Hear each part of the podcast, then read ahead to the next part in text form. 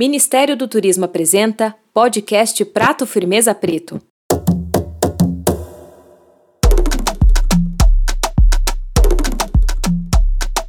Quando comecei a pensar no roteiro desse episódio, pensei em Benedita Ricardo.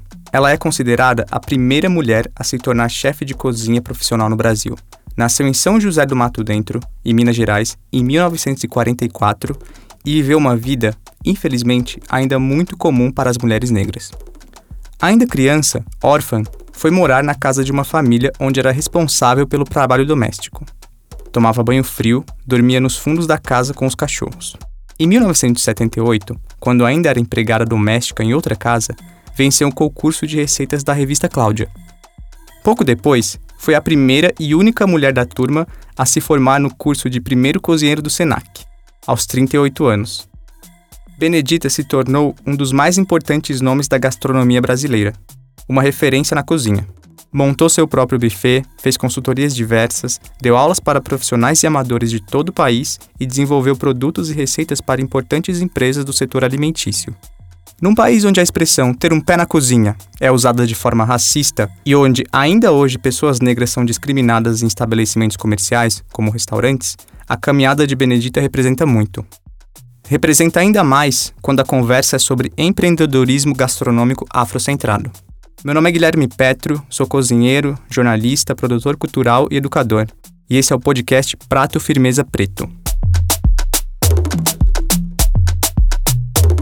Convidamos duas outras mulheres negras e jovens empreendedoras da gastronomia para esse papo a Gabriela de Paula, que tem 19 anos e criou a Doce Gueto Brigadeiria. Oi, gente, tudo bem? Prazer, eu sou a Gabriela Oliveira, eu tenho 19 anos e eu sou criadora da Doce Gueto Brigadeiria. Eu sempre gostei da liberdade de poder ser quem eu sou e principalmente mostrar as minhas trajetórias, a minha história, tudo através do meu trabalho. Sempre fui muito apaixonada por música, então eu sempre quis mostrar um pouquinho das músicas. É, a minha página é arroba Doce Gueto. Lá eu tenho muitos trabalhos onde eu acabo trabalhando bastante a representatividade negra, fazendo bolos com personagens negros, mulheres negras. Então, essa representatividade foi algo que acabou crescendo bastante entre os meus amigos, em poder se ver num trabalho, né? Como, por exemplo, se ver num bolo. É, eu vejo muitas pessoas que acabaram comprando alguns bolos comigo com a imagem de uma mulher negra, com o cabelo todo afro, presenteando suas namoradas, as suas mães. Esse é um pouquinho do que eu mostro no meu trabalho, né? E a Giza de Oliveira de 41 anos, criadora da Levinho Fit. Olá, tudo bem? Eu sou a Giz Oliveira, eu tenho 41 anos, eu sou mãe, empreendedora e personal chefe do Levinho Fit. Para se ter uma ideia do recorte racial do empreendedorismo no Brasil, aqui vão alguns dados para você. Em 2018, o Instituto Brasileiro de Qualidade e Produtividade fez uma pesquisa que apontou que os brasileiros negros em idade adulta já empreendiam mais que os brancos. A cada 100 brasileiros negros adultos, 40 eram empreendedores, mas 70% dos empreendedores brancos empreenderam por oportunidade, enquanto entre os negros, os empreendimentos por oportunidade aconteceram para 55%.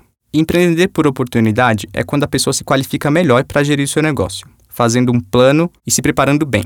E tem também o que chamam de empreender por necessidade, que é quando as pessoas resolvem oferecer um produto ou serviço como complemento de renda ou porque estão desempregadas. Bom, a Docegueta Brigadeiria surgiu no dia 6 de outubro de 2018 devido a uma necessidade maior em poder conseguir conciliar as coisas de um curso. Eu sou formada como técnica de nutrição e dietética e na época, por não ter tantas condições financeiras, eu tive a ideia de começar a vender bolo de pote na escola foi uma coisa que acabou dando certo, porque eu sempre tive um amor pela confeitaria e eu não imaginava que isso poderia acarretar algo tão grande na minha vida e ter um crescimento tão grande que eu tive nesses últimos tempos, né? O amor pela confeitaria veio desde os meus sete anos de idade e hoje em dia isso se tornou a minha renda a minha renda fixa, né? Eu sobrevivo da confeitaria. E devido a essa necessidade de conseguir comprar, de não poder conseguir manter os materiais das aulas práticas, eu tive a ideia de vender os bolos e acabou que dando certo. Fui divulgando entre os meus amigos, já que as vendas na ETEC eram proibidas. Então eu fazia as vendas pela internet e entregava tanto na escola quanto pelos metrôs de São Paulo. Eu criei o meu negócio no final de novembro de 2017, quando eu estava passando por uma crise financeira. Então, eu resolvi fazer. Na época, eu era motorista de aplicativo, então eu resolvi fazer alguns escondidinhos para vender. Porque no momento eu só tinha 200 reais na minha carteira e a incerteza se colocasse gasolina no carro se ia dar certo, né? Se eu ia conseguir voltar para casa com dinheiro ou não. Então eu resolvi investir em marmitas fit. Fiz 10 escondidinhos de carne moída com mandioquinha, 10 escondidinhos de, de batata doce com frango e saí pela vizinhança para entregar, né? Fui oferecendo para de porta em porta para todos os comerciantes aqui da avenida próxima de casa. Então, foi aí que eu enxerguei a oportunidade, né? Em duas horas eu consegui vender todos os escondidinhos, consegui triplicar o dinheiro. E aí eu falei, é agora, né? Essa é a minha chance de mudar de vida. Então, eu peguei o dinheiro que eu, que eu tinha recebido, dividi em três partes. Uma parte eu deixei guardada para eu começar a juntar para a prestação do carro que já ia vencer. A outra parte eu guardei para eu conseguir pagar as minhas contas de casa. E a outra parte eu fui e comprei mais ingredientes para fazer mais escondidinhos. Em 2018, mulheres negras estavam 50% mais vulneráveis ao desemprego, segundo uma pesquisa do Instituto de Pesquisa Econômica Aplicada, o IPEA. De acordo com outra pesquisa, essa do IBGE, lançada em 2017, 47% das pessoas no mercado informal eram negras e 33% eram brancas. Da mesma forma, desde o início da pandemia, as pessoas negras têm sido as mais impactadas pelas estatísticas. A Folha de São Paulo noticiou em outubro que a taxa de desemprego da população brasileira chegou a 17% entre mulheres e 16% entre pessoas negras. O contexto da pandemia intensificou as desigualdades. Entre os gêneros, isso se explica porque serviços de alimentação e domésticos foram os mais diretamente afetados economicamente na quarentena. E esses são serviços que empregam muitas mulheres fora a responsabilidade de cuidar dos filhos com as escolas fechadas. Isso tem afetado também a possibilidade de trabalho das mulheres, em maioria negras. Bom, eu me considero sim uma afroempreendedora. Para mim, era muito complicado enxergar profissionais negros, principalmente dentro da confeitaria, e dentro da gastronomia. Então, eu sempre brinco um pouco com as pessoas que eu falo que eu quero levar um pouco do legado da gastronomia periférica para as pessoas afora, né? Eu sempre gosto de usar muito esse termo e era muito difícil eu me ver assim como uma profissional parecia que era muito longe da minha realidade, sabe? Porque nesse mundo da confeitaria eu só enxergava profissionais brancos e poder mostrar para outras pessoas que eu podia sim ser uma profissional periférica, ser uma profissional negra e mostrar para outras pessoas e outros jovens que eles podem mudar a realidade de vida deles através de um trabalho, seja ele qual trabalho for. O meu foi através da confeitaria, foi através dos doces. Eu me considero uma afroempreendedora, tenho muito orgulho disso, por ser uma mulher negra é, que batalha, que cuida da família, que está sempre em busca né, de melhorar o produto, de melhorar o negócio, de fazer com que a gente consiga crescer e se destacar dentro do mercado. É, eu, eu acabei montando meu negócio de uma forma assim que foi por necessidade, né, numa, daquele momento, mas com o tempo eu fui descobrindo que não era só uma necessidade, né, era também um amor muito grande que eu tenho pela cozinha, pela gastronomia, por aprender sempre coisas novas, por criar pratos novos. Eu tenho muita facilidade com isso, né? Eu gosto de criar pratos novos e isso é um diferencial no meu negócio. Você deve ter ouvido falar já do movimento Black Money, que tem ganhado força no Brasil. A ideia do movimento e de outras iniciativas econômicas afrocentradas é promover educação empreendedorismo e inclusão financeira. A população negra representa 54% dos brasileiros e movimenta expressivos 1,7 trilhão de reais por ano no país. Os dados são do movimento Black Money. Existem ainda outras iniciativas, como o Afrolab e o Preta Hub, do Instituto Feira Preta, e as startups Afrobusiness e Diaspora Black.